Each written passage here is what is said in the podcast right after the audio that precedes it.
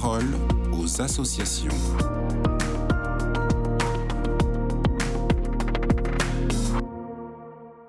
Vous écoutez KTO Radio, tout le monde l'aura remarqué, du moins l'aura ressenti. C'était une semaine particulièrement difficile, notamment pour les personnes sans abri en raison des températures basses. On parle ici de moins 5 degrés à moins 10 degrés la nuit. À cet effet, dans la parole aux associations d'aujourd'hui, nous avons le plaisir de recevoir le président de l'Ordre de Malte France. Bonjour Cédric Charles Rédurieux. Ma question, Bonjour. Ma question est simple, de quelle manière l'Ordre de Malte a su une nouvelle fois se mobiliser sur ce front?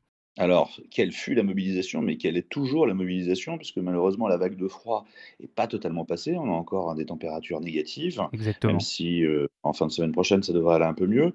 Euh, ben, sur tout le territoire français, nous avons euh, renforcé notre dispositif, c'est-à-dire à la fois des doublements de maraudes sociales ou des allongements de maraudes, pour voir le maximum de, SDF possible. Et puis on en a ajouté aussi avec des distributions de duvet grand froid qui ont été accélérées. Je vous donne quelques petits exemples.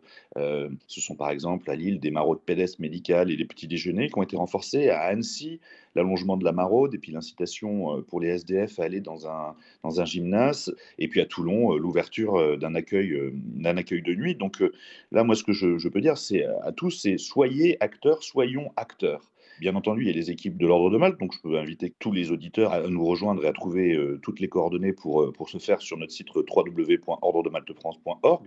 Mais même tout simplement aussi, c'est vous, vous vous promenez dans la rue, vous rentrez chez vous, vous tombez sur un SDF. Déjà, le SDF, la première chose qu'il doit vouloir avant tout, c'est retrouver sa dignité qu'on lui parle, qu'on lui dise euh, des mots gentils, comment allez-vous monsieur, etc. Et à travers ça, vous allez pouvoir appliquer la bonne conduite à tenir qui est appliquée aussi par nos bénévoles, c'est-à-dire détecter si la personne est en danger ou pas. Est-ce qu'elle est en risque d'hypothermie? Mmh Et là, à ce moment-là, l'hypothermie, tout simplement, c'est un risque fort de mourir de froid. Hein.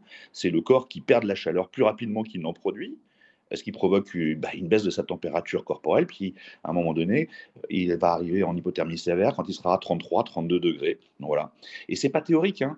Euh, la semaine dernière, il y a deux personnes d'une soixantaine d'années qui sont mortes, une à Boulogne-Billancourt, euh, une dans le Vaucluse, et même une troisième, euh, si mes souvenirs sont bons, à, Sarcelles. Donc c'est aller voir. Et puis si vous vous rendez compte que la personne ne va pas bien du tout, vous appelez le 18, les pompiers, et si vous vous rendez compte qu'elle va bien, bah, il faut appeler le 115 pour qu'au mmh moins elle soit répertoriée qui passe la voir. Et que, comment s'est euh, comment organisée cette mobilisation? Êtes-vous satisfait, mine de rien, du bilan de ces maraudes ou pas? Oui, on a, on, a une, très belle mobilisation après euh, de nos bénévoles et je les en remercie. Euh, mais c'est vrai que derrière, les besoins sont énormes euh, et qu'elles ne s'arrêtent pas qu'à la vague de froid. Hein. Nous, on agit 365 jours sur 365. C'est pas moi qui le dis, c'est la Fondation de l'Abbé Pierre qui dit qu'en France, il y a 330 000 personnes qui sont mal logées.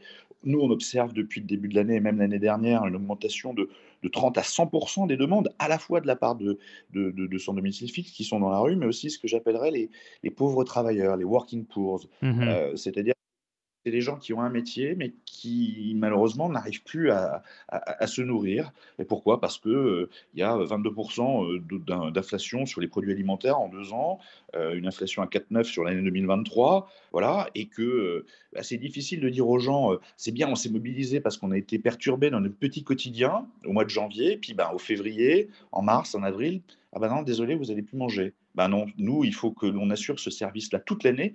Et même les phases plus compliquées, pour nous, c'est souvent l'été, où beaucoup s'arrêtent pour partir Avec des chaleurs intenses. Et, oui, et puis même partir en vacances. Donc il y a beaucoup d'activités qui s'arrêtent. Et là, pour nous, c'est aussi très compliqué cette période de, l'été. Merci beaucoup, Cédric euh, Charles Rédurieux. On a bien entendu votre message euh, qui est poignant. Je le rappelle, vous êtes président de l'Ordre de Malte France. Excellente journée à vous.